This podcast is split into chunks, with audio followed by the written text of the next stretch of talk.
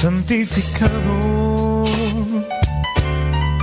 sea tu nombre. Venga a nosotros tu reino y hágase, Señor, tu voluntad. Así en la tierra como en el cielo.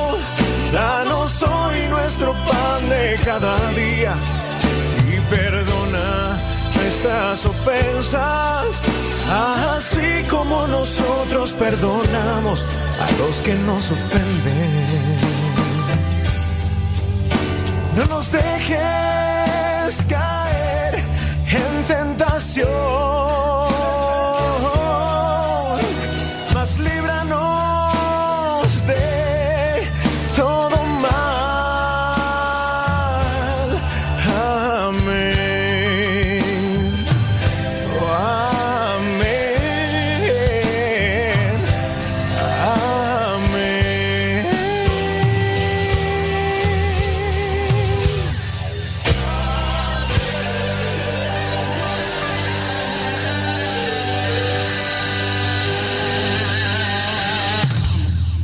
Padre Nuestro. Cantó Grupo Rexo.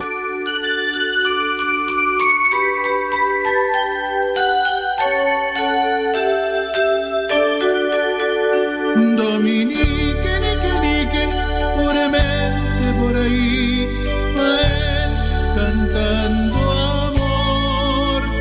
Y lo alegre de su canto solamente habla de Dios, de la palabra de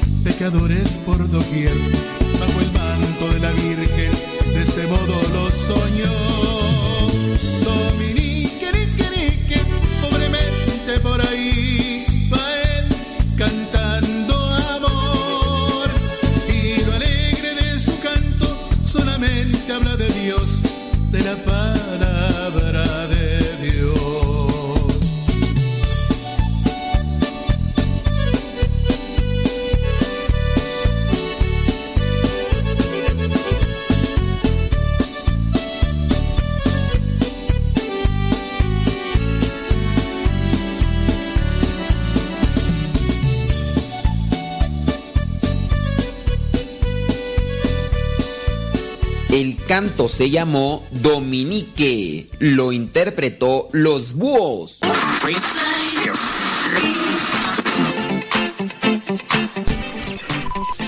Los sonidos se han alineado. Estás a punto de escuchar el programa. De todo un poco para el católico. De todo un poco para el católico. Con tu servidor, el Padre Modesto Lule. Comenzamos.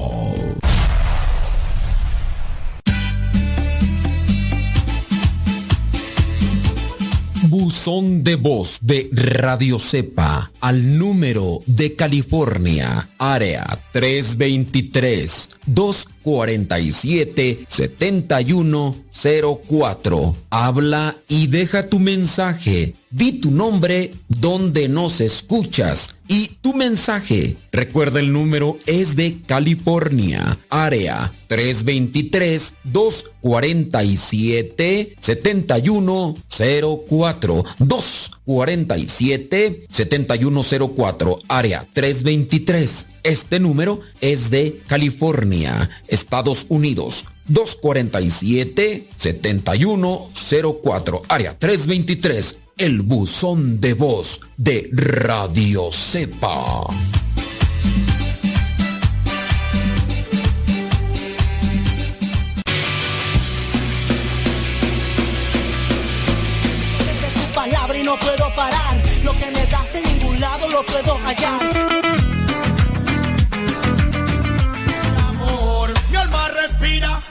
Cada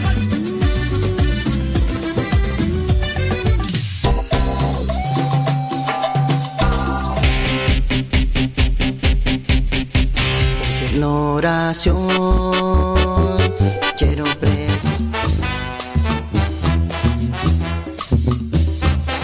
Más géneros de música católica aquí en radiocepa.com, la estación por internet de los misioneros servidores de la palabra.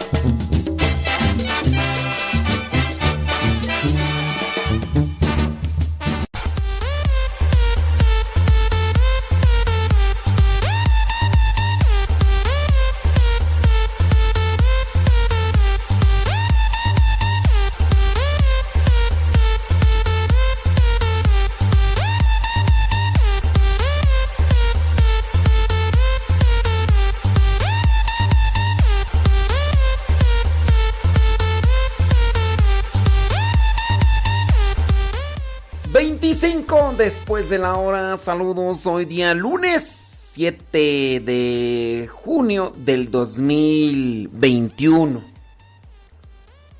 Poco a poco comienzan a salir los resultados de las elecciones en México y también en Perú. Y bueno, a ver qué resulta. A ver qué resulta. El Papa Francisco agradeció públicamente el servicio del padre Jean Landousies, que dejará de trabajar para la curia romana para volver a su tierra natal en Francia. El Papa Francisco invita a rezar un minuto por la paz. Esto se llevará a cabo el día de mañana 8 de junio.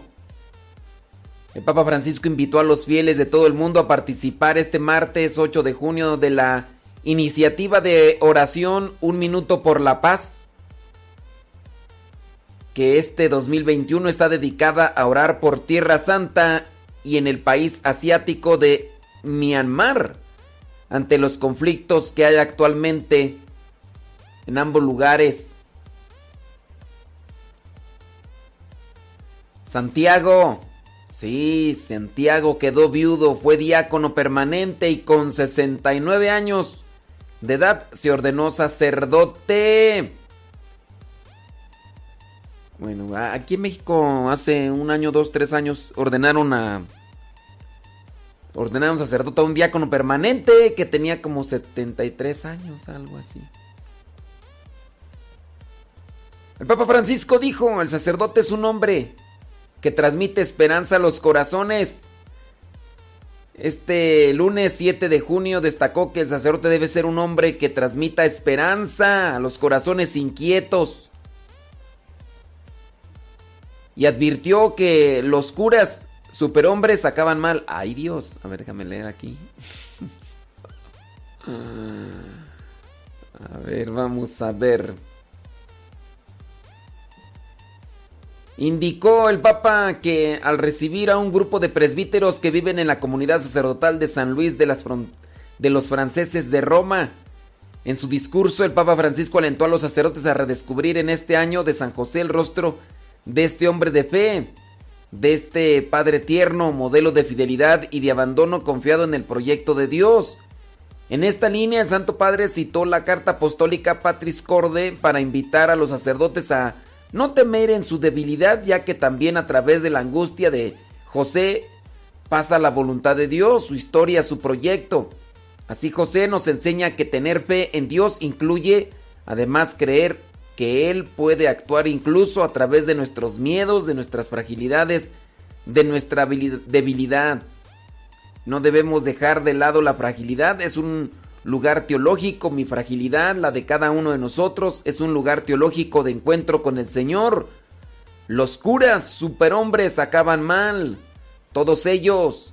El sacerdote frágil que conoce sus debilidades y habla de ellas con el Señor, ese irá bien.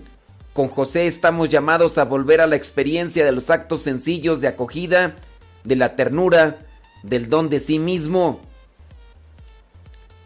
El Papa pidió a los sacerdotes vivir la fraternidad y evitar las habladurías.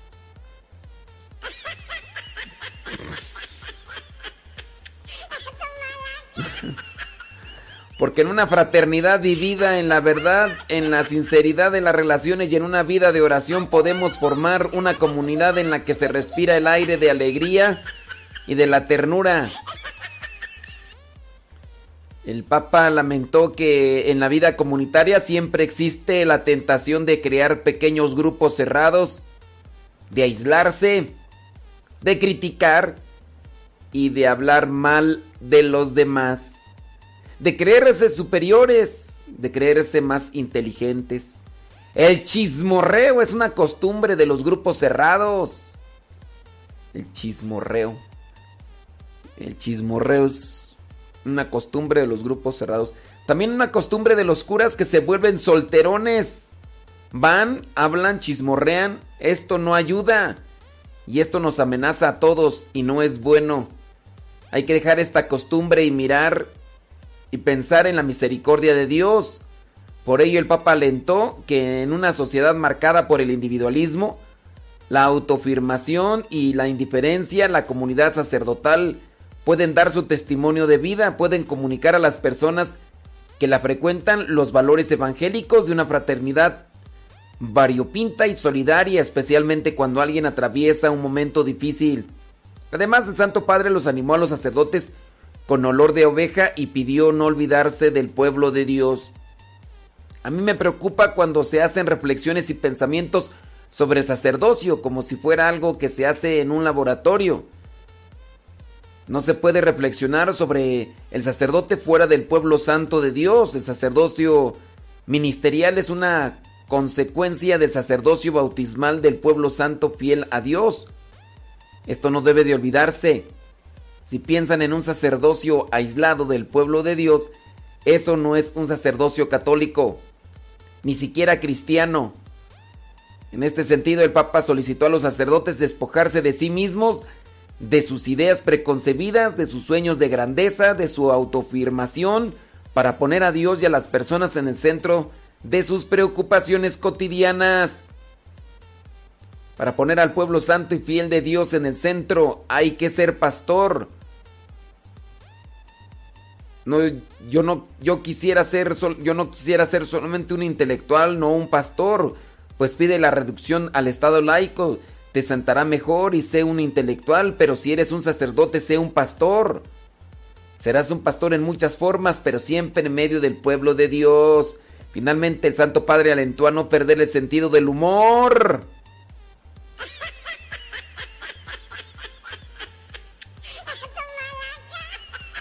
Porque un sacerdote que no tiene sentido del humor no gusta, algo falla.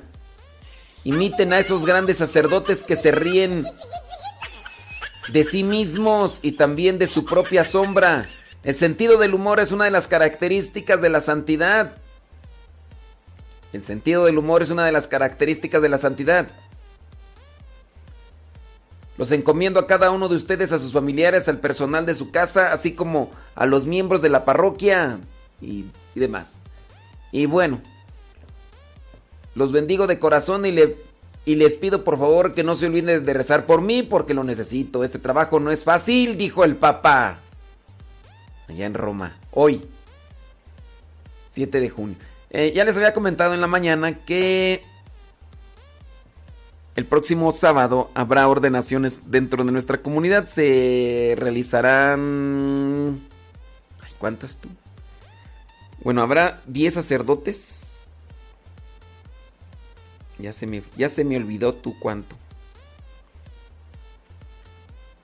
Mm. Espérame. 14 diáconos y 10 sacerdotes. 14 diáconos y 10 sacerdotes. Bueno, pues ahí está la nota. No hay que dejar el humor. ¿Ya escuchas? No, ya iba a decir, ya escuchaste Chiristian, pero ya Chiristian ya ni nos oye. Ya. Ya anda escuchando allá. Recuerden. Ok. Estoy mirando acá. Bueno. Algo de noticias. Roban objetos valorizados en 18 mil dólares en un santuario católico. Esto en. ¿En dónde fue tú? En Perú. En la madrugada del 5 de junio, un grupo de delincuentes irrumpió en el santuario de Nuestra Señora de la Paz de la Dios de Chiclayo, Perú, y robó objetos valorizados en aproximadamente 18 mil dólares, entre ellos donaciones del mismo Papa San Juan Pablo II. Se metieron y lo robaron. Pues era alguien que sin duda sabía, ¿no? Y del valor y todo y Ay, Dios mío. ¿Qué tan lejos queda este lugar Chiclayo de, de tu casa, Lenali? Odalis. Saludos a don David Trejo. Odalis, ¿qué tan lejos queda Chicla... Chip... ¿Qué? Ay, ya se me olvidó. Chiclayo. De ahí donde vives. Saludos, don David Trejo, qué milagro. Gracias a los que entran y le dan compartición en la Facebook y en el Twitter. Déjame ver. Saludos, Betty Galván desde Springfield, Oregon. Órale. Así efectivamente. Saludos Azul de Coyotepec, Estado de México. Gabriela Chávez desde Oklahoma City. Yolanda Vidal desde Stirling, Virginia.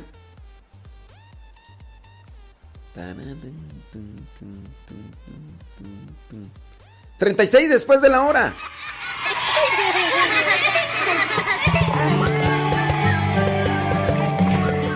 Aida Ruiz ya regresó del mercado.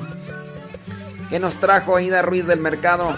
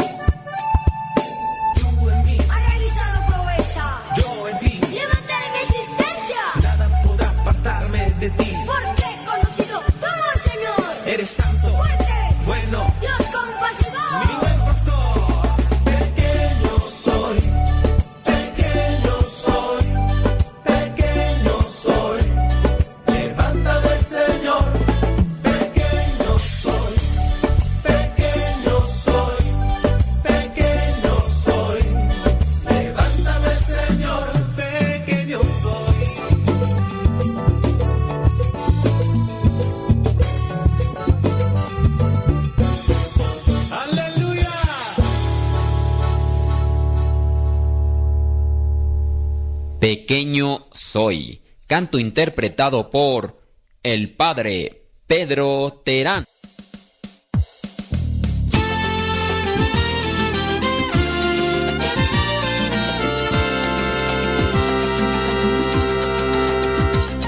Has llenado mi vida de amor.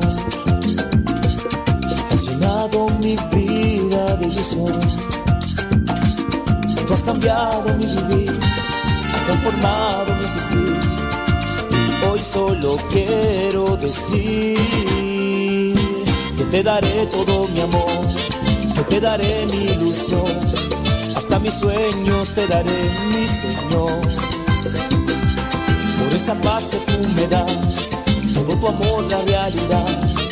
Tú eres mi dueño, Señor, que te daré todo mi amor. Mi roca, Señor. Eres mi refugio, Jesús. Tú eres mi esperanza, mi sostén y mi confianza. Por eso te digo, Señor, que te daré todo mi amor, que te daré mi ilusión, hasta mis sueños te daré, mi Señor.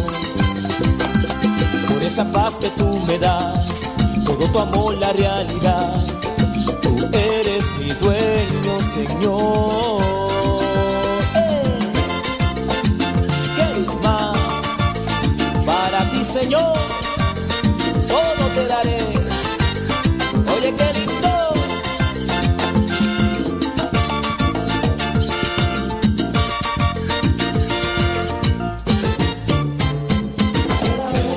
Mi corazón, Señor, alma, mi Dios, todo lo que soy, a ti te daré, te daré toda mi vida, ahí te daré todo mi amor. Te daré, te daré a ti, Señor, te daré, Eva. Todo te lo daré, papá, porque mi vida es tuya. Eso,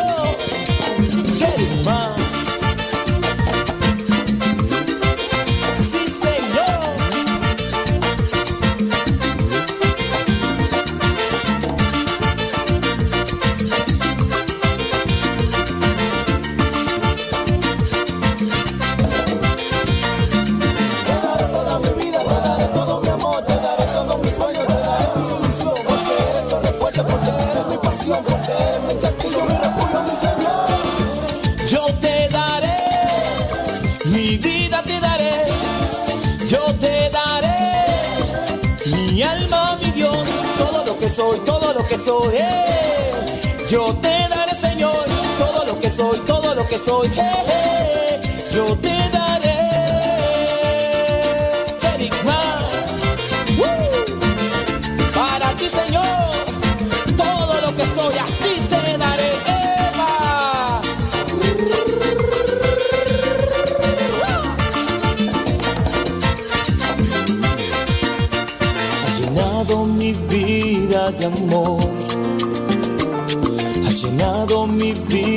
De ilusión.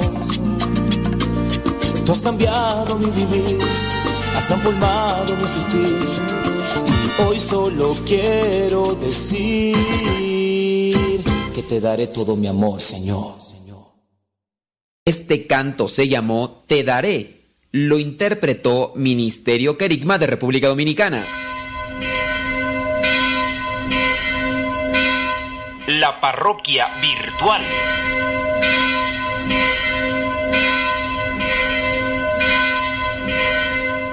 Bueno, pues ya nos está llegando un mensaje, vamos a ver qué es lo que dice.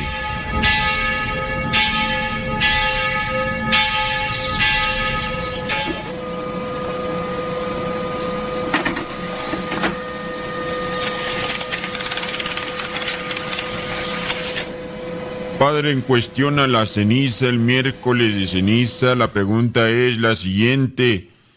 Eh, ¿Se le puede dar ceniza a los bebés que no están bautizados o gente que no está bautizada?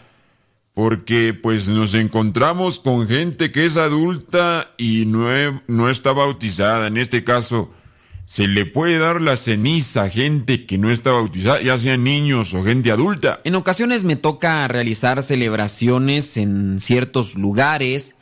Me ha tocado con permiso especial por parte del párroco, en este caso permiso especial por parte del obispo, de celebrar misas, ya sea en fábricas o en algunos establecimientos, con motivo de lo que es el 12 de diciembre. Ahí en estos lugares también he esparcido agua bendita. El agua bendita llega a caer en personas que están bautizadas y estoy seguro que incluso en algunas no bautizadas. Otro caso puede ser en la Basílica de Guadalupe. En la Basílica de Guadalupe regularmente está un diácono en lo que es el atrio dando la bendición a los objetos religiosos que se adquieren y a la gente. Y por ahí puede pasar gente que no es católica, que no están bautizadas y en este caso reciben el agua bendita. ¿Ayuda el agua bendita? Sin duda, es una bendición si la persona, a pesar de no estar bautizada, la recibe con humildad, le puede servir. Ahora, ¿por qué menciono lo del agua bendita? Porque es un sacramental. La ceniza es un sacramental. Puede recibir la ceniza, el miércoles de ceniza, puede recibir la ceniza un bebé que no está bautizado? Sí. Puede recibir la ceniza una persona adulta que no está bautizada? Sí, son sacramentales. Si se reciben con humildad, estos sin duda tendrán un provecho espiritual. Así que no hay problema. El bebé o el adulto, si no está bautizado, puede recibir la ceniza. La parroquia virtual.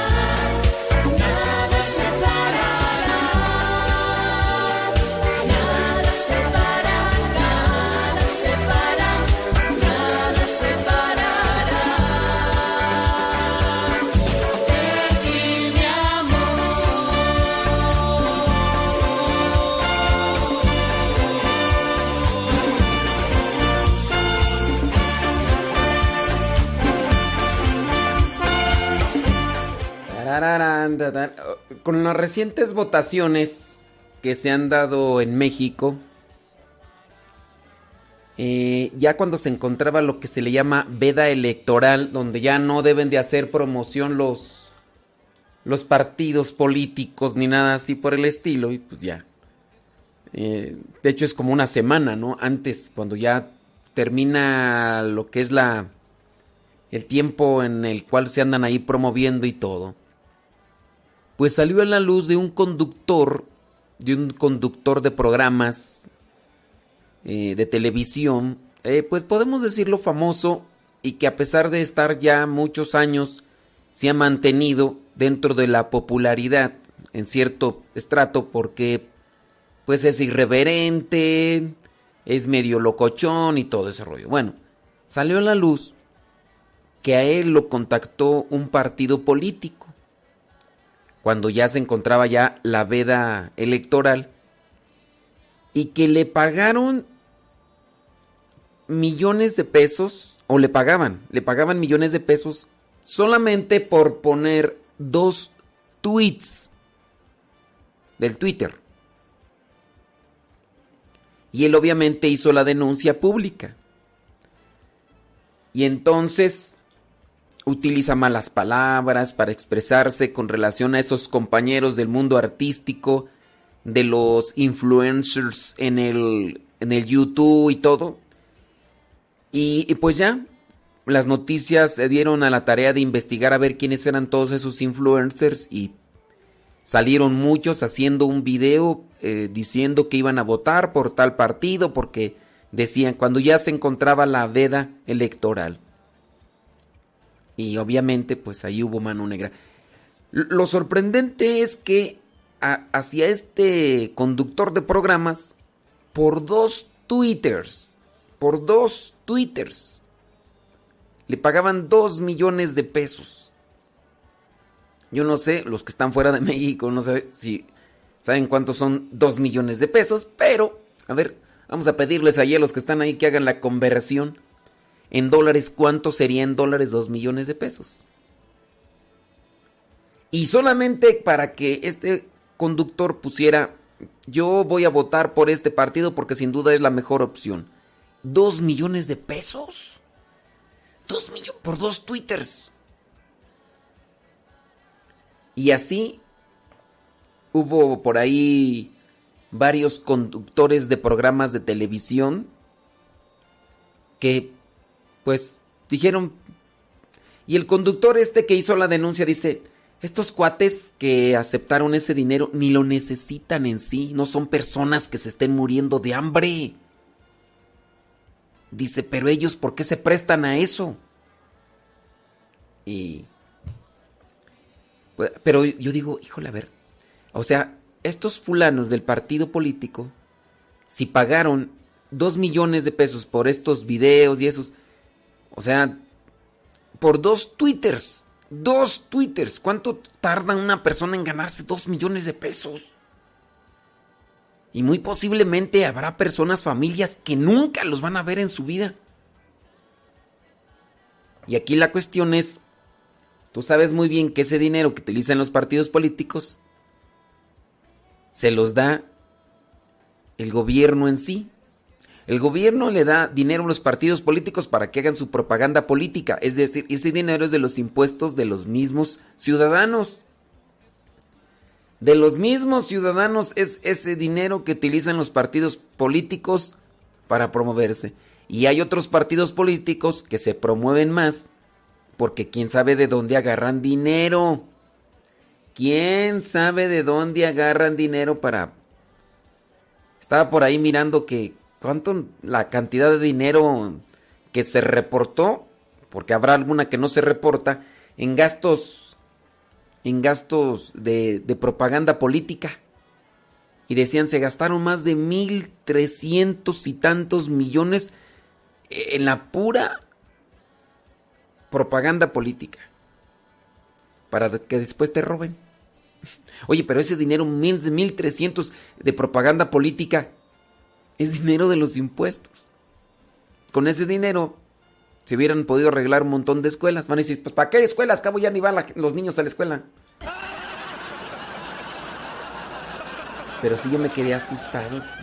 Nada más no pongo el audio de este conductor porque utiliza malas palabras, pero uno sí se queda espantado, hombre, pero realmente espantado.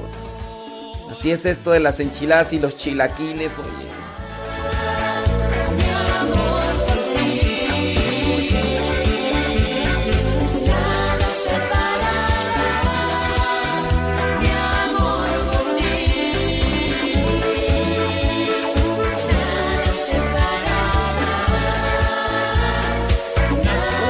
Odalis, no, pues sí está muy lejos. Dice Odalis que eh, Chiclayo está como a 10 horas en autobús. De ahí donde vive. No, pues sí. Está retirado. Odalis. Odalis.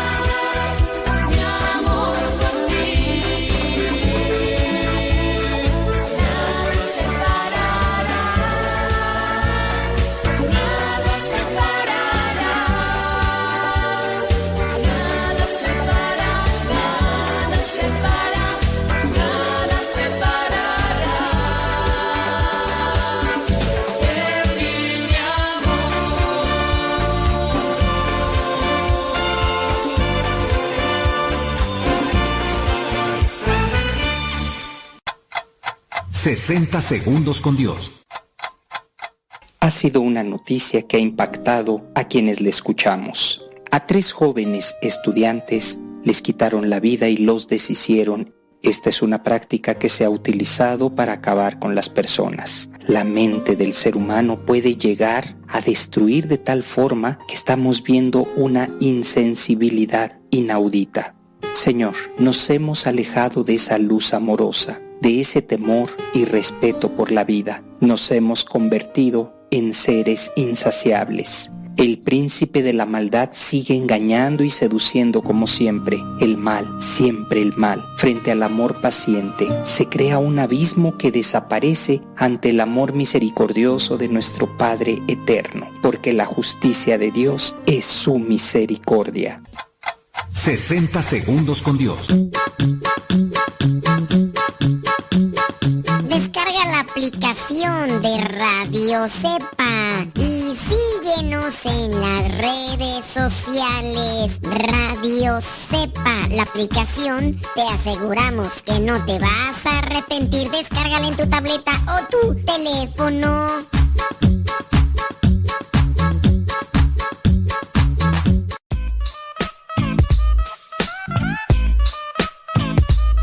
Preguntas, tenemos preguntas. Vámonos con la. Ay, ay, ay, esta está bastante larga, larga, larga, larga, larga, larga. Vamos a ver qué dice. Mi marido y yo vamos a hacer cinco años de estar juntos. No estamos casados por la iglesia.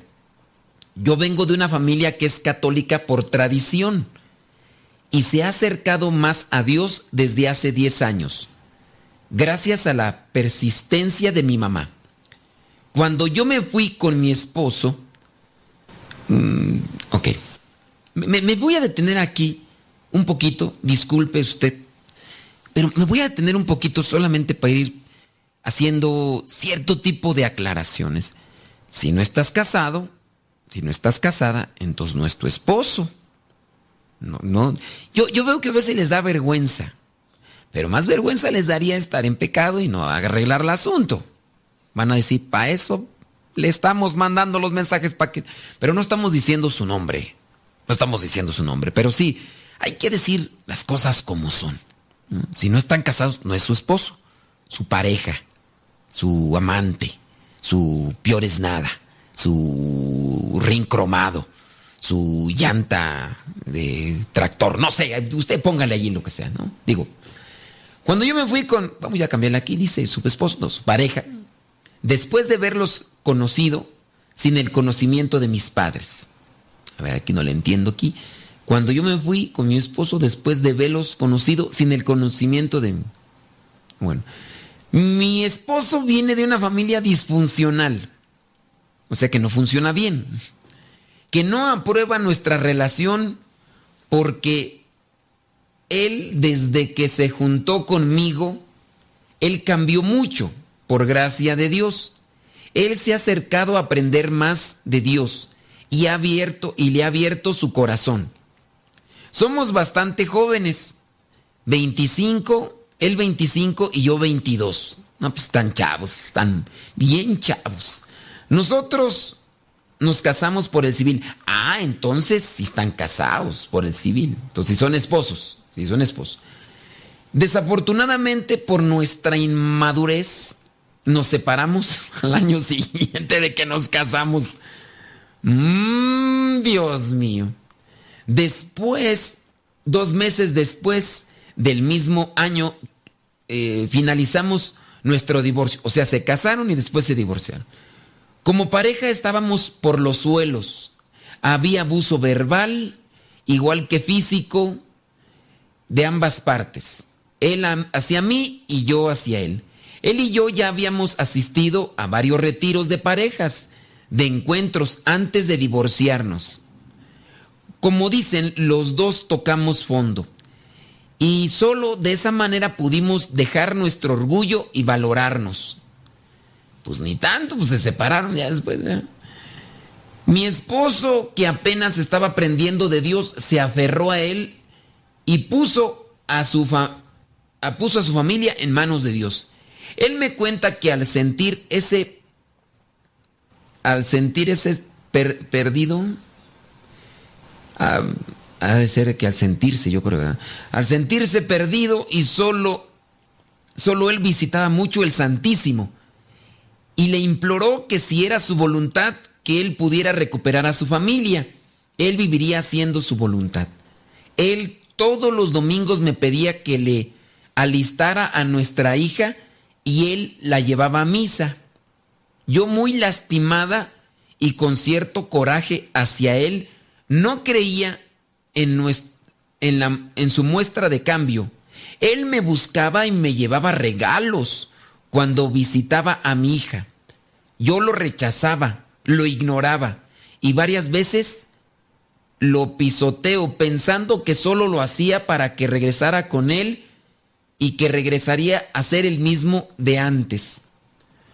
Por gracias de Dios dejé al lado todo rencor y cuando él me volvía a encintar, a ese ir a invitar, yo creo, a, sí, a invitar, a misa, con él yo acepté, contra la voluntad de mis padres con los cuales estaba viviendo en ese momento se nos presentó la oportunidad de poder vivir un fin de semana en retiro. Lo hicimos y ahora vivimos como familia y en la lucha de todos los días, pero ahora juntos de la mano de Dios. Bueno, pues no es un problema de fe, veo yo que más bien es un testimonio que cuando se buscan las cosas con Dios, se puede llegar a algo bueno y eso puede servir. Así que pues ahí lo tiene usted. Yo ahora sí, nomás les invitaría que si se están acercando a las cosas de Dios, pues ahora que se casen por la iglesia, ¿no? Porque se casaron por el civil, pero después se divorciaron y ahora están luchando, no sé ahí cómo le hicieron, si otra vez se volvieron a casar, porque esa es la cosa, ¿verdad? En eh, lo civil se, se casaron, Después se divorciaron, otra vez se juntaron y, ahí ¿qué, qué, pasa? No sé, a ver si por ahí nos dan ideas.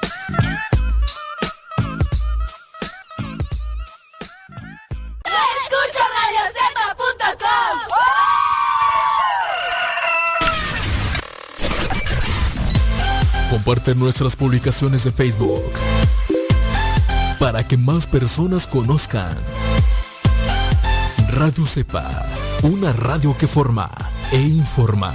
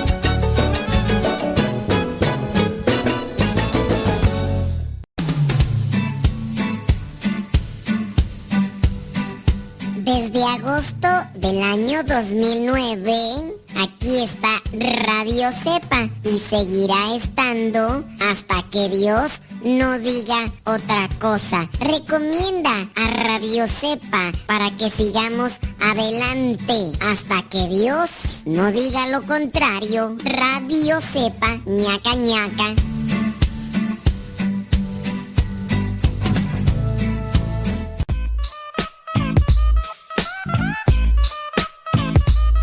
Vamos a ver, aquí tenemos ya una pregunta. Dice, de un tiempo para acá hubo un cambio cuando se reza el Padre Nuestro durante la misa en la iglesia donde voy. Desde que supe, desde que era niña, levantamos las manos en signo de recibir algo. Pero de un tiempo para acá, ni nos han dicho, pero he observado que las personas de la liturgia no levantan las manos, ni los monaguillos. Al contrario, hacen un signo de juntar las manos a la altura del pecho. Mi pregunta, Padre, ¿cuál es la forma correcta cuando rezamos el Padre Nuestro durante la misa? ¿Cuál es la forma correcta? Ciertamente algunas personas se han enfocado mucho en lo que es la postura del Padre Nuestro, no, la postura de las manos durante el Padre Nuestro. Hay personas que cometen ciertos abusos. Por ejemplo, cuando el sacerdote levanta la mano, él dice, el Señor esté con ustedes. En algunos lugares la gente tiende a levantar las manos. No lo debería de hacer porque la liturgia prescribe que solamente el sacerdote levanta las manos y dice, el Señor esté con ustedes. Las personas solamente tendrían que estar respondiendo, el Señor esté con ustedes y con tu espíritu. Levantemos el corazón y las personas deben de responder, lo tenemos levantado hacia el Señor. Pero en algunos lugares las personas levantan las manos. Eso no se debe de hacer y ahí la liturgia lo prescribe. Con base a estos gestos litúrgicos o estos gestos dentro de la misa o estos signos, algunos se han también enfocado en lo que es la oración del Padre Nuestro. ¿Qué dicen las rúbricas? ¿Qué son las rúbricas? Las rúbricas son las indicaciones que se dan para cada momento de la misa, en lo que es la liturgia de la misa. Y las rúbricas son las indicaciones o señalamientos ¿Qué es lo que debe hacer? El pueblo se pone de pie, se hincan, se sientan o eh, responden o esas indicaciones. El sacerdote hace esto, el sacerdote hace aquello, el sacerdote todo lo demás. Esas son las rúbricas, son las indicaciones. Ahora, con respecto al Padre Nuestro, la rúbrica dice, el sacerdote, el que preside, levanta las manos. Después está una coma y dice, y juntamente con la gente rezan el Padre Nuestro. De ahí entonces que algunas personas han dicho, no se debe de levantar las manos en misa porque solamente le corresponde al sacerdote presidente. Cierto, es verdad. ¿Ok? No, pero no, no dice que no se levanten. Aquí podemos caer en una tribalización de ideas porque algunos dicen, que lo que no está prohibido está permitido. Y no todo se tiene que estar diciendo, a ver, no vas a rezar el Padre Nuestro con el pie derecho sobre la nuca. Ah, entonces como no dice, lo puedo hacer. Me voy a poner de manos en la, en la iglesia porque como no lo prohíbe, y ahí es donde entramos ya en una situación un tanto compleja para poder discernir. Miren, Ciertamente no dice que levante las manos el pueblo cuando se reza el Padre Nuestro, no lo dice. Pero tampoco dice que juntes tus manos en el pecho. Ahí, para aquellos que objetan que no se debe de levantar las manos como lo hace el sacerdote, yo les diría, pues tampoco le digan a la gente que se lleve las manos al pecho. Porque entonces estamos enfocándonos en una postura de oración. Y ustedes están dando una indicación que no está en la liturgia. Si es así, que correspondan a decir, cuando se reza el Padre Nuestro, ni levante las manos, ni las mueva, así quédese, con las manos así como las tiene. No, no ande haciendo ningún signo, nada. Porque también si la gente que objeta el hecho de que algunas personas levantan las manos cuando se reza el Padre Nuestro en misa, eh, fíjese que nada más estamos mencionando lo de misa, ¿ok? Porque esto no es para de rezar el Padre Nuestro en un entorno general. Cuando estamos en misa, pues yo les invitaré a aquellos que objetan que no se levanten las manos, que tampoco anden ahí dando una indicación que no aparece en la liturgia, que es eso de andarse llevando las manos al pecho. Es que aquí ya entramos en una cuestión de un signo, la oración. ¿Qué, qué postura tener en misa cuando se reza el Padre Nuestro? Se menciona esto de levantar las manos por parte de los fieles, porque es un signo de Padre nuestro que estás en el cielo.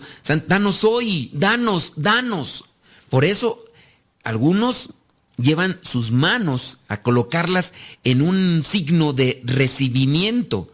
Danos hoy el pan nuestro de cada día. Danos. Es por eso las manos levantadas así como en signo de recibimiento. Ese es un signo y que se aplica. Obviamente no está en la liturgia, yo lo sé, no, no lo dice en la liturgia. Entonces que no se haga, pues tampoco que anden diciendo que se lleven las manos a lo que es la altura del pecho y que las junten. Que no, no lo hagan. Yo esa es mi objeción. Yo no veo una alteración o no veo un abuso en la liturgia cuando la persona pone sus manos en signo de recibimiento al momento de rezar todos el Padre Nuestro. Yo no veo una alteración como tal, pero si el que objeta que en la liturgia no aparece eso, entonces yo también le diría, pues no andes diciéndoles que pongan las manos en su pecho. Pero yo, desde lo que considero, es un signo de me dispongo y pido que venga su reino a nosotros. Aquí podemos incluso enredarnos con comentarios, van para allá y vienen para acá y a veces como que no podríamos terminar, pero ese sería mi comentario con respecto a esta persona que nos dice sobre este, esta situación que se está dando en su iglesia. Señor Jesús, siempre es un buen momento para alabarte y bendecirte y darte gracias por tu gran amor. Aquí está nuestra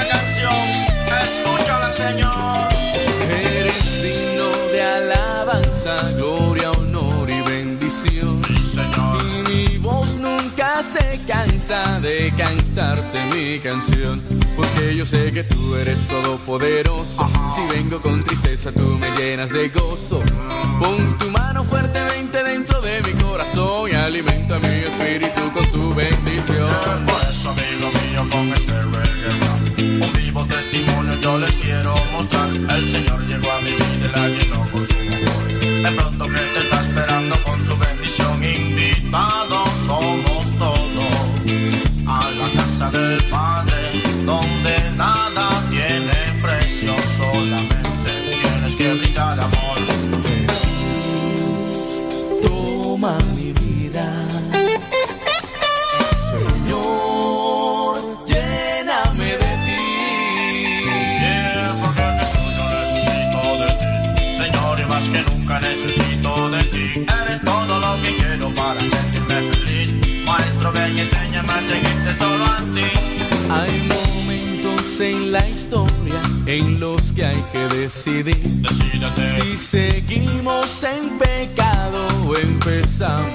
vivir. Jesús te ha dado todo lo que tú necesitas, sacramentos, oración y su encuentro en la misa. Para sentir su presencia muy dentro del corazón y vivir por siempre y para siempre unidos a su amor. Óyeme, brother, a ti quiero hacerte una invitación. Que recibas a Jesucristo en tu corazón. Te mostrará el camino hacia tu salvación. Apuéstale mi pana a la vida y al amor. Esta vida tiene cosas muy hermosas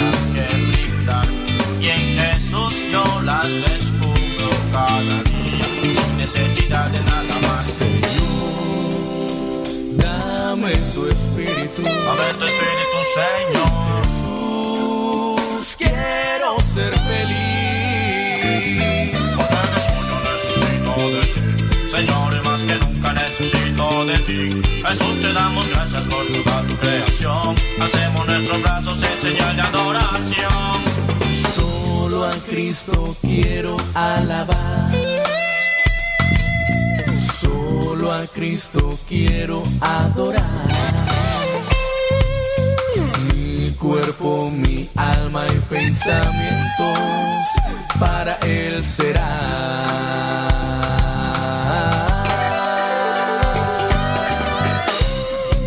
Hermano, te invito a glorificar y alabar el nombre de Jesús con tu cuerpo fuertemente. Más rápido. Y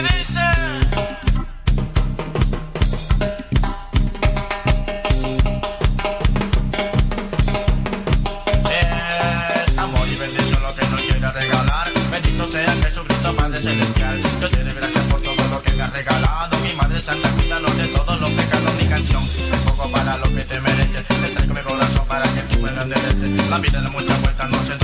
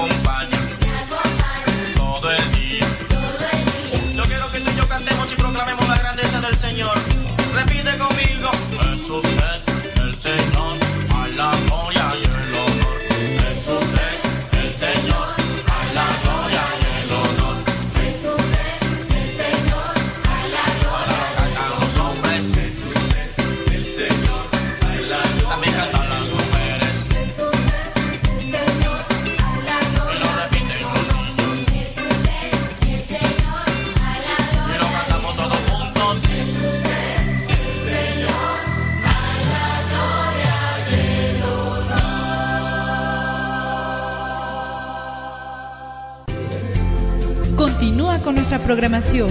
Estás en radiocepa.com, emisora católica de los misioneros servidores de la palabra.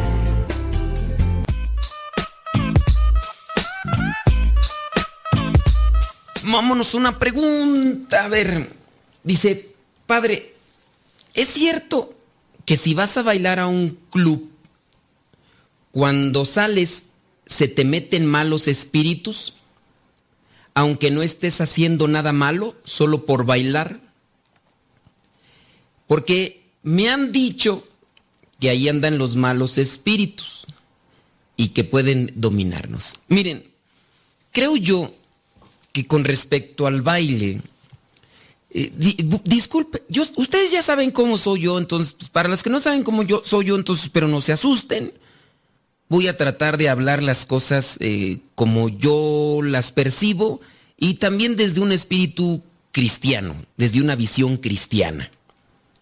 De repente encontramos a personas que tienen una conversión y que tienden a ser demasiado, eh, a, ver, eh, si me, a ver si me viene el, el término, hombre, que son escrupulosos, demasiado, demasiado escrupulosos.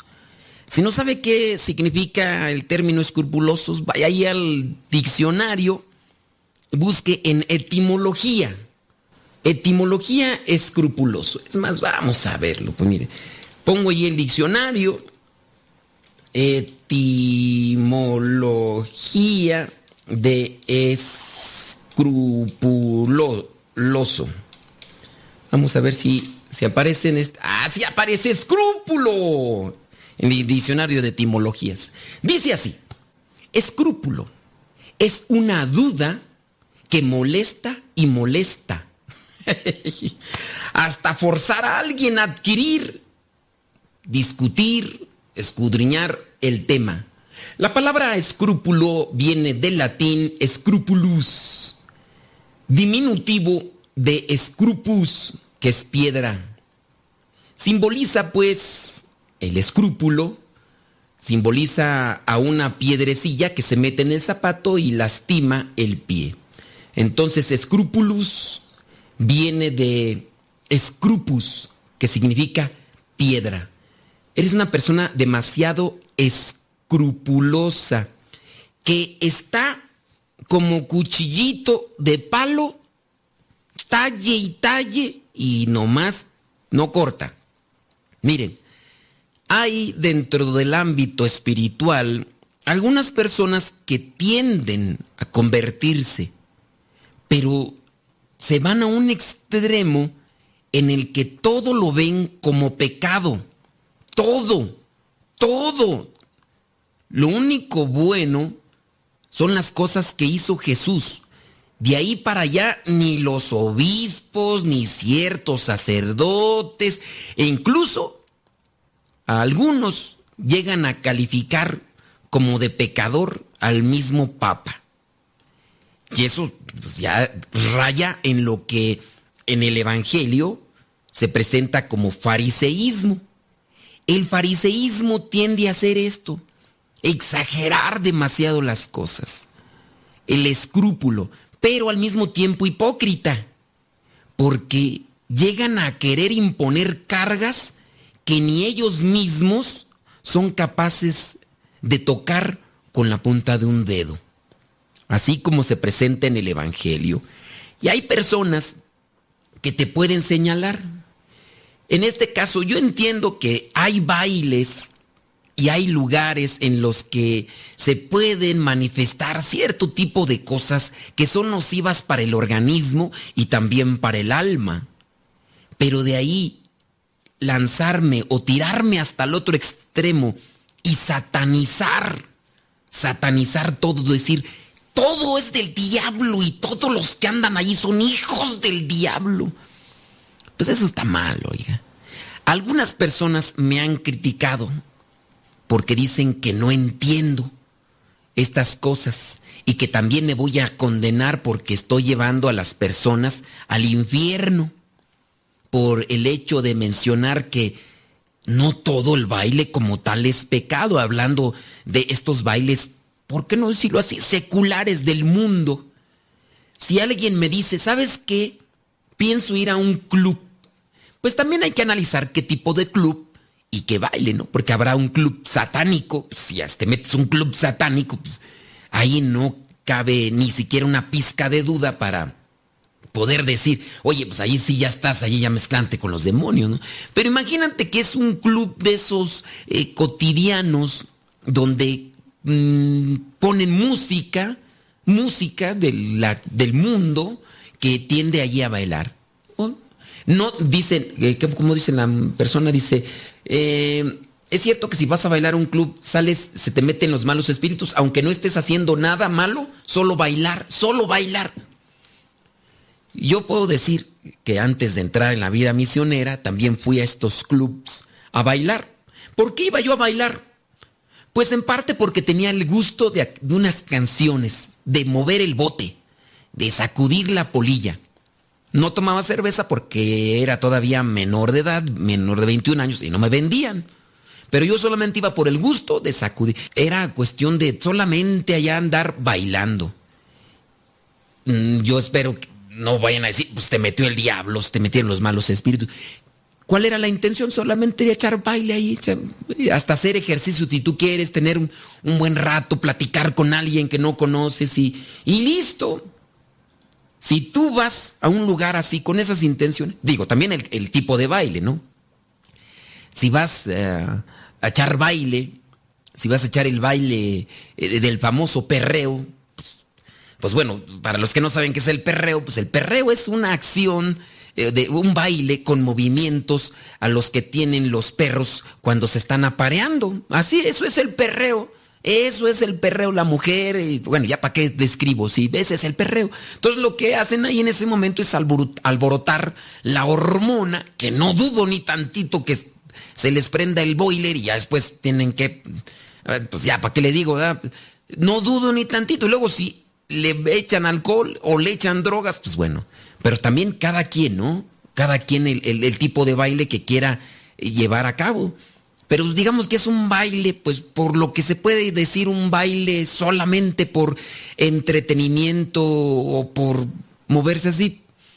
No veo yo que se metan los espíritus malos por buscar un tipo de entretenimiento o de, de esparcimiento en esa manera. No sé quién te dijo esto de que se te meten los demonios y demás, pero también habría que analizarlo. Digo, si bien en, en este caso de personas escrupulosas y exageradas, farisaicas, porque hay veces que ese tipo de personas ni siquiera están viviendo bien y eso sí quieren que los demás tengan una vida angelical, que no es que esté yo diciendo que, que, sea malo que tengan una vida angelical, sí hay que buscar la vida angelical, digo, pero hay entretenimientos, hay esparcimientos, tomarse una cervecita es malo, no, no, no es malo tomarse una cervecita, uy, el padre ya nos está diciendo que nos emborrachemos hasta que nos guacaren, no, tampoco sean exagerados, pero creo que dentro de lo que sería el justo medio, una cuestión equilibrada, hay que buscarla. ¿Qué hay que hacer? Pues hay que buscar el sentido común, la reflexión para no caer en extremismos, extremos, en casos extremistas, exagerados.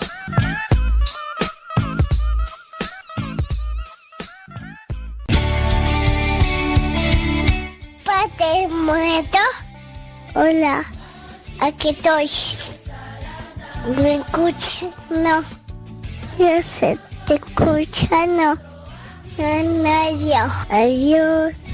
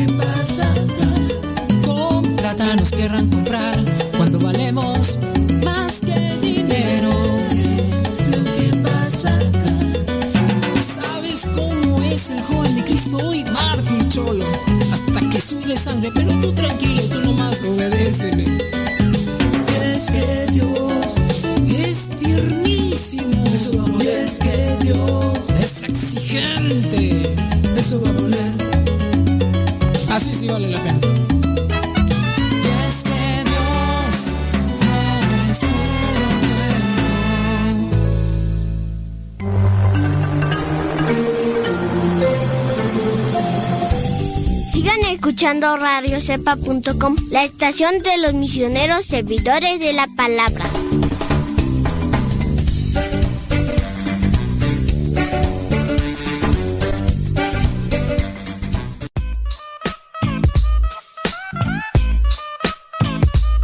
Tengo un, tengo poquito que lo escucho. Hola, ¿qué tal? Eh, vivo en unión libre, mi pareja es de otra religión. Antes dice que era católico. Cambiaron sus papás y él también cambió. En una ocasión él me dijo que sí había que sí había cambiado, había sido por mí. Yo trato de acercarlo a Dios y a lo que creo, pero él no cede. Él no cede. Él dice que no es de ningún lado, que él solo cree en Dios, pero que cada que trato de hablar de esto con él, me evade o me calla. No sé cómo hacer para hacerle comprender, sobre todo porque yo me quiero casar por la iglesia, más porque ahora tenemos un bebé. ¿Cómo le hago? Mm, Ok, yo le invitaría a que usted, eh, señora, trate de formarse en la fe. Formarse e instruirse en la fe. Conozca. No basta de vamos a misa. Digo, no basta, no, no porque esté diciendo que no, no sirve para. No. No solamente hay que quedarnos con la invitación de vamos a rezar, eh, vamos a misa y. No. También usted tiene que compartir su fe en conocimiento, en formación. Ahorita, pues, puedes participar en grupos. También puede instruirse, pues, está lo de la radio. Los programas de radio tienden también a formar. Claro, es de una forma diferente. También están en internet muchos portales. Nada más que asegúrese que sí sea católico. No, no, porque hay algunos que incluso tienen el nombre católico, pero que andan todos desfasados. Andan todos desfasados. Entonces, asegúrese que sea católico y ya cuando usted se asegure que es católico, eh, entonces enfóquese a nutrirse del contenido que se ofrece, ya sea artículos, audios o videos. Hay que formarse, hay que informarse, pero sobre todo lo que ayuda para que una persona conozca realmente la fe que usted profesa es su actitud, que su testimonio le lleve a cuestionarse y yo aquí le invito a que vaya al extremo, porque a eso nos invita Jesucristo. No basta solamente con ir a misa y buscar momentos por ahí esporádicos de piedad, no. Hay que llegar también al extremo dentro de lo que es la caridad, el sacrificio, la mortificación, la humildad sobre todo, que eso lleve a comprender a esa persona que a usted le acompaña, que en su corazón está realmente Dios y que le hace hacer o practicar o llevar a cabo esos gestos de amor. Quien tiene a Dios en su corazón se sacrifica y se mortifica para que el otro pueda encontrar un rayo de luz y pueda encontrarse con el Salvador. Así que yo le invito a eso, porque yo podría decirle, ¿sabe qué? Llévelo a un congreso, llévelo a un retiro, llévelo a misa, y después llega él a la casa y encuentra a una señora que no controla su temperamento, que pues sí va a misa, va a reza, pero no se esfuerza en vivir la caridad cristiana, no se esfuerza en tener un testimonio realmente cristiano, pues, creo yo que por eso muchas personas son eh, distantes a las cuestiones de fe, hablando de los hijos y hablando de muchos otros más. ¿Por qué? Porque unos no conocen a personas de iglesia. Se han quedado con el, mal testimonio que a veces se presenta en los medios de comunicación, que dicho padrecito hizo esto, que dicho padrecito hizo aquello, y ya dicen, ya ves, mira lo que andan haciendo esos curas, que en nombre de Dios, no sé qué, ya mucha gente con eso se justifica para no acercarse. No conocen a sacerdotes sacrificados, entregados, que logran dominar su temperamento y que practican la caridad. Veía yo por allá un video de un sacerdote, deja acordarme en qué lugar era, no, no, no recuerdo si en Indonesia, por allá en aquel lugar, aquellos lugares lejanos, y este sacerdote misionero iba para cierto lugar de misión que le habían dicho, cuando él pasa por un, un un lugar, creo que es Indonesia, no recuerdo muy bien, y pasó por un basurero, vio que había personas eh, buscando cosas ahí en el basurero, pero las vio en una situación realmente devastada y se queda ahí el sacerdote para buscar y ayudarles a conocer a Dios, pero principalmente a sobresalir, sobresalir en su vida. Lograron incluso hacer un medio de empleo en, en, la basura recolectando cosas. Ahora han construido ya algunas cosas allí, casas, incluso iglesia, allí en el mismo lugar donde la gente ya trabaja, tiene una fuente de empleo en cuestión de la basura. Y muchas personas que van a ese lugar, les digo, no recuerdo si es Indonesia, pero van a ese lugar e incluso personas que se dicen ateas y al final encuentran que el testimonio la caridad y el amor tiene más profundidad y tiene más impacto que las palabras. Por eso hay que esforzarse. Yo a usted le diría, échele ganas, esfuércese, llévelo a congresos, a retiros, acérquelo, infórmese, fórmese, comparta la fe, pero sobre todo practíquela para que en sus actos él vea el rostro de Dios.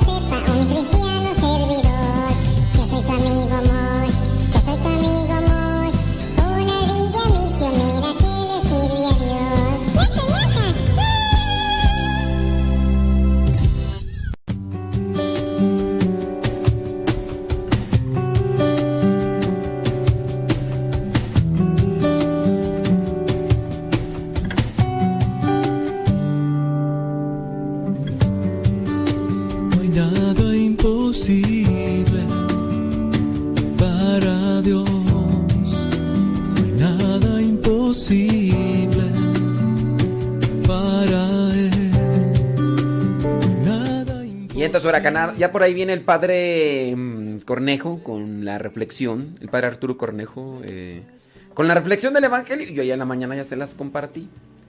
Así que mm, ya casi estamos listos, sí. Sí, yo, sé que muchos de ustedes ya la escucharon y dicen, no, ya ese rato la escuché yo. Pero ahí viene. Y este. Mm, en un ratito más regresamos con el programa Evangelizar sin tregua. Sale, vale, ándele. Recuerde que estamos transmitiendo en vivo de todo color desde Radio Cepa. Por si ustedes nos escuchan en Facebook o en YouTube, pues sepa que estamos en Radio Cepa. Radiocepa.com.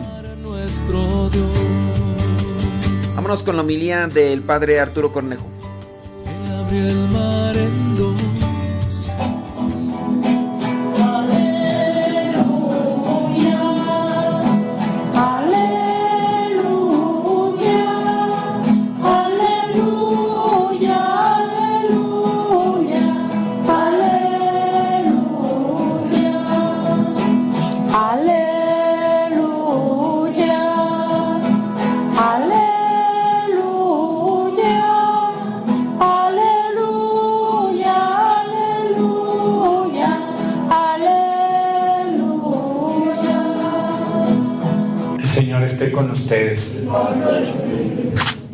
Lectura del Santo Evangelio según San Mateo.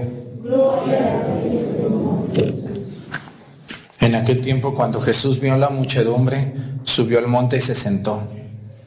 Entonces se le acercaron sus discípulos. Enseguida comenzó a enseñarles y les dijo, Dichosos los pobres de espíritu, porque de ellos es el reino de los cielos. Dichosos los que lloran, porque serán consolados.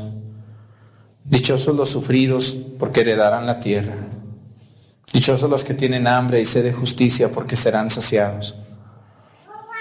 Dichosos los misericordiosos, porque obtendrán misericordia.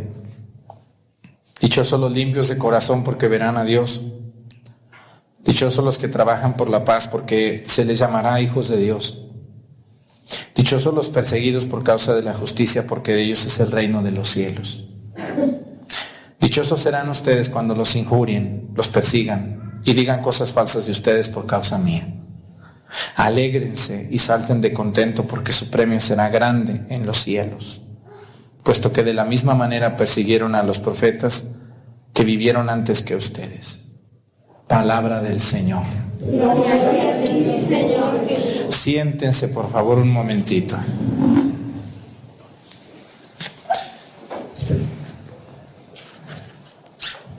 Dichoso, la palabra dichoso quiere decir feliz, feliz.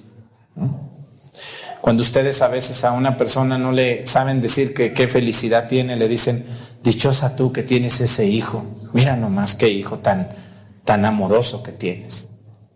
Dichosa tú, mira nomás tu, hija, qué bien que estudió, te felicito. ¿Han dicho ustedes alguna vez esa palabra o se las han dicho? Pues hoy Jesús va a decir esto que se llaman las bienaventuranzas. Y pareciera lo contrario. Si ustedes se fijan, Jesucristo utiliza unas palabras para decir dichoso que a nadie lo hacen dichoso. Dice, dichosos los que lloran, los sufridos, los que tienen hambre y sed de justicia, los misericordiosos, los limpios de corazón, los que trabajan por la paz, y los perseguidos por causa de la justicia. Son siete. ¿Cómo va a ser dichosa una persona que llora? A ver, que le digan, dichosa tú porque estás llorando. Pues diría, no, bueno, ¿por qué me dice que dichosa yo estoy llorando? Dichosa tú, dice, porque sufres. Pues eso es como contrario a nuestra realidad, a lo que vivimos todos los días. ¿Cómo voy a ser yo dichosa o dichoso si estoy llorando, si estoy sufriendo, si estoy siendo perseguido. Nuestro Señor Jesucristo, recuerden muy bien que el cristiano, un cristiano de adeveras, como muchos de ustedes, va contracorriente. Yo ya les he dicho que el mundo es como un río. Un río lleno de piedras, de palos, de basura, y ustedes y yo, cristianos, vamos nadando contracorriente. A veces nadamos, a veces caminamos y vamos con el río contracorriente y los palazos y los piedrazos y el aguadal nos pega. Y a veces dan ganas de voltearse y decir, no, pues no le voy a ganar al río. Mejor me volteo y que el río me lleve. Y entonces aquel que luchaba contra el río se convierte parte del río. Los cristianos son aquellas personas que confunden al mundo con su vida por eso Jesús eleva esta conducta. ¿Quiénes son los que confunden al mundo con su vida? Vean, aquí en Topiltepec, cuando ustedes ven a una viejita que ya no puede andar, pero ella quiere venir a misa. Y ustedes dicen, ya no vayas, abuelita, te vas a caer en el camino. Mira, no andes yendo, no te vayas a enfermar, está lloviendo. Y sin embargo, la abuelita dice, no, yo voy a ir. Y ella se viene. Y entonces todos los que vemos eso nos decimos, bueno, ¿qué tiene? ¿Por qué va? No debería de ir, ya no está en edad de hacer eso. Eso es eh, lo, que, lo que el cristiano auténtico hace para confundir al mundo y lo confunde. Cuando nosotros vemos aquí en la iglesia personas que limpian, que lavan, que arreglan, que ayudan, sin cobrar un solo peso, los que no son cristianos o son cristianos de mentiritas, como hay tantos mentirosos, Ay, ¿qué te darán? Yo creo que te pagan. Mira nomás y que se confunden porque porque esa gente nunca es capaz de hacer algo si no gana. Y si no ganan, no lo hacen. Entonces no son cristianos. Cuando los cristianos ven a una muchacha o a un muchacho que dice, yo me voy a ir al seminario, me voy a ir a la, me voy a ir a la casa de formación, y dice, no, no te vayas. ¿Cómo? ¿A poco vas a dejar? Imagínate, no vas a tener mujer, no vas a poder tener hijos. Ay, no, qué tonto estás. Ajá, ese es el río, lleno de piedras y de palos y que arrastra a todo lo que se encuentra. Y ahí van muchos cristianos en ese río, nadando, agarrándose de los palos y de las piedras y de toda la basura que va allí. Allí va toda esa gente. Y son cristianos, pero pues sabe de qué tipo, porque yo no le encuentro el modo a esa gente que se dice creer en Dios, pero va con el mundo. Vienen a misa, pero también se dan sus escapaditas y se dedican a bailar y a tomar y a emborracharse y a embrutecerse y a hacerse daño. Se meten con la mujer que no es de ellos y se meten con el hombre que no es de ellas y andan coqueteándole a quien no les corresponde y roban y estafan y engañan y todo eso que mucha gente que son cristianos hacen. Esos ya no van contra el mundo, esos ya son del mundo. Están bien agarrados del río. Por eso Jesús dice, dichosos ustedes, fíjense lo que dice. A mí esta es la que más, esta, esta es la bienaventuranza que a mí más me motiva a ser lo que soy y a decir lo que digo. Y por eso yo a veces hay gente que no le gusta como yo hablo, pero aquí están viéndome, ¿cómo ven? Pues yo digo, si no les gusta, pero no, no les gusta, pero aquí están. Viendo a ver qué digo. Bueno, pues uno dice, pues qué bueno, ¿verdad? Que me, que me hagan el favor de su atención, esos que no les caigo bien, pero aquí están viéndome en YouTube. Ustedes aquí en Topi no, yo creo que sí les caigo, si no, pues no vinieran. Pero allá en YouTube, como se esconden ahí atrás, ahí sí me están viendo. Fíjense, la bienaventuranza que a mí más me gusta de todas estas siete que escuchamos, hay una última que es una octava, que dice así, dichosos serán ustedes cuando los injurien los persigan y digan cosas falsas de ustedes por causa mía. Alégrense, dice Jesús. Alégrense y salten de contento, brinquen de alegría, porque su premio será grande en el reino de los cielos. Porque de la misma manera que persiguieron a los profetas que vivieron antes que ustedes. Alégrense y salten de contento cuando digan cosas falsas de ustedes, cuando los injurien y los persigan. Hoy en día muchas personas en la iglesia buscan un sacerdote que les diga lo que ellos quieren oír, no lo que es. Y ese es un, eso es un peligro muy grande que hoy, hoy en la iglesia yo he visto muchas predicaciones que tratan de quedar bien con todos. Y eso no es un verdadero profeta ni un verdadero pastor. Cuando un sacerdote trata de quedar bien con todos, entonces no se está convirtiendo en un verdadero profeta. A veces se tienen que decir cosas que no les van a gustar a todos, pero un sacerdote no está para que todo el mundo le guste lo que dice. Es como una mamá. Una mamá ve que, ve a su hijo que toma y toma y toma y toma y tiene 15 años, pero él toma. Y la mamá dice, no, pues mejor no le digo nada, pobrecito, que tome. ¿Se va a echar otra? Pues que se eche otra. ¿no?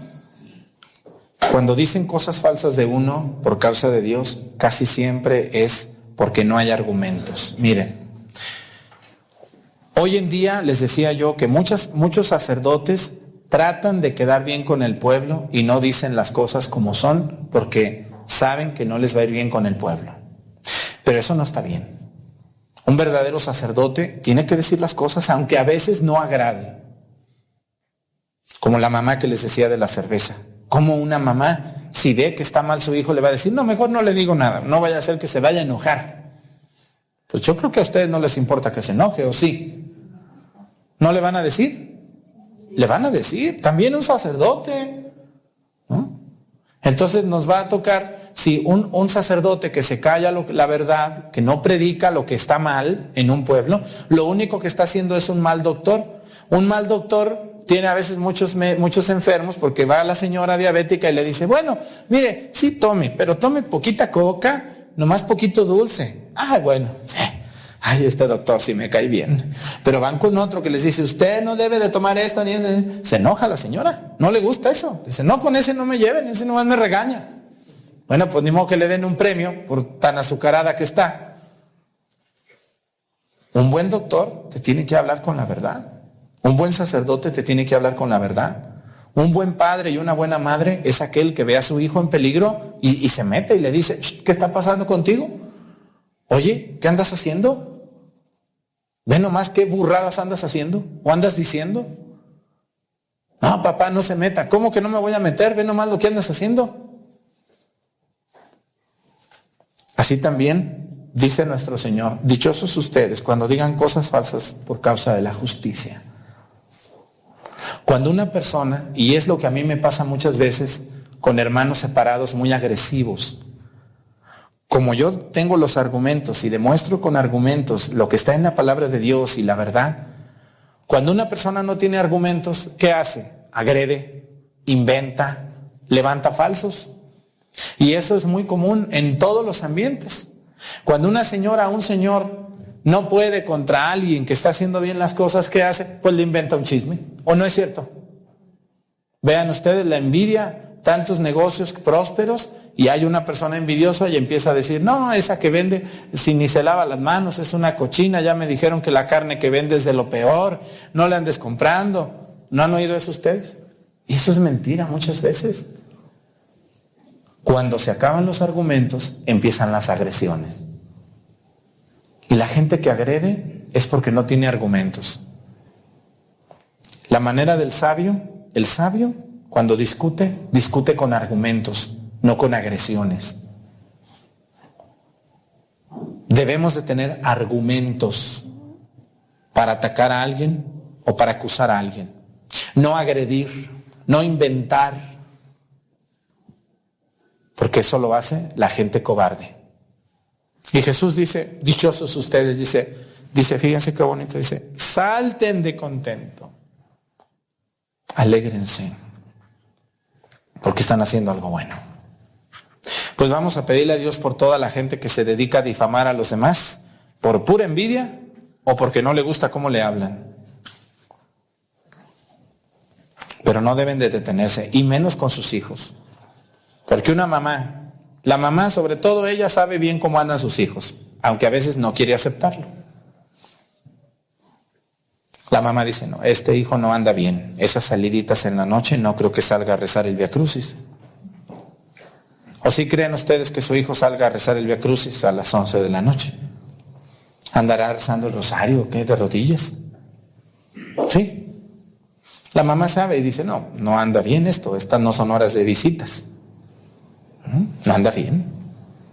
Pero si es una mamá que no quiere problemas, pues se hace la ilusiones. Dice, yo creo que sí andará con buenas compañías mi hijo.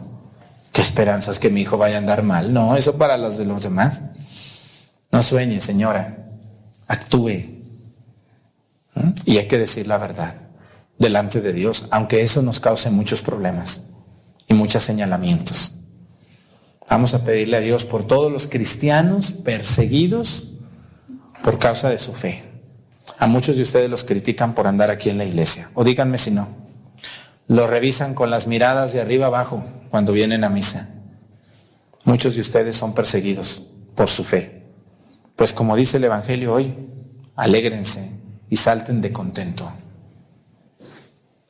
Porque no venimos a este mundo a darle cuentas a ningún hombre, a ningún hombre. Ustedes no le van a dar cuentas a nadie en este mundo, ni a ninguna mujer. Solamente le vamos a dar cuentas a Dios de lo bueno que hiciste y de todas las tonterías que anduviste haciendo también.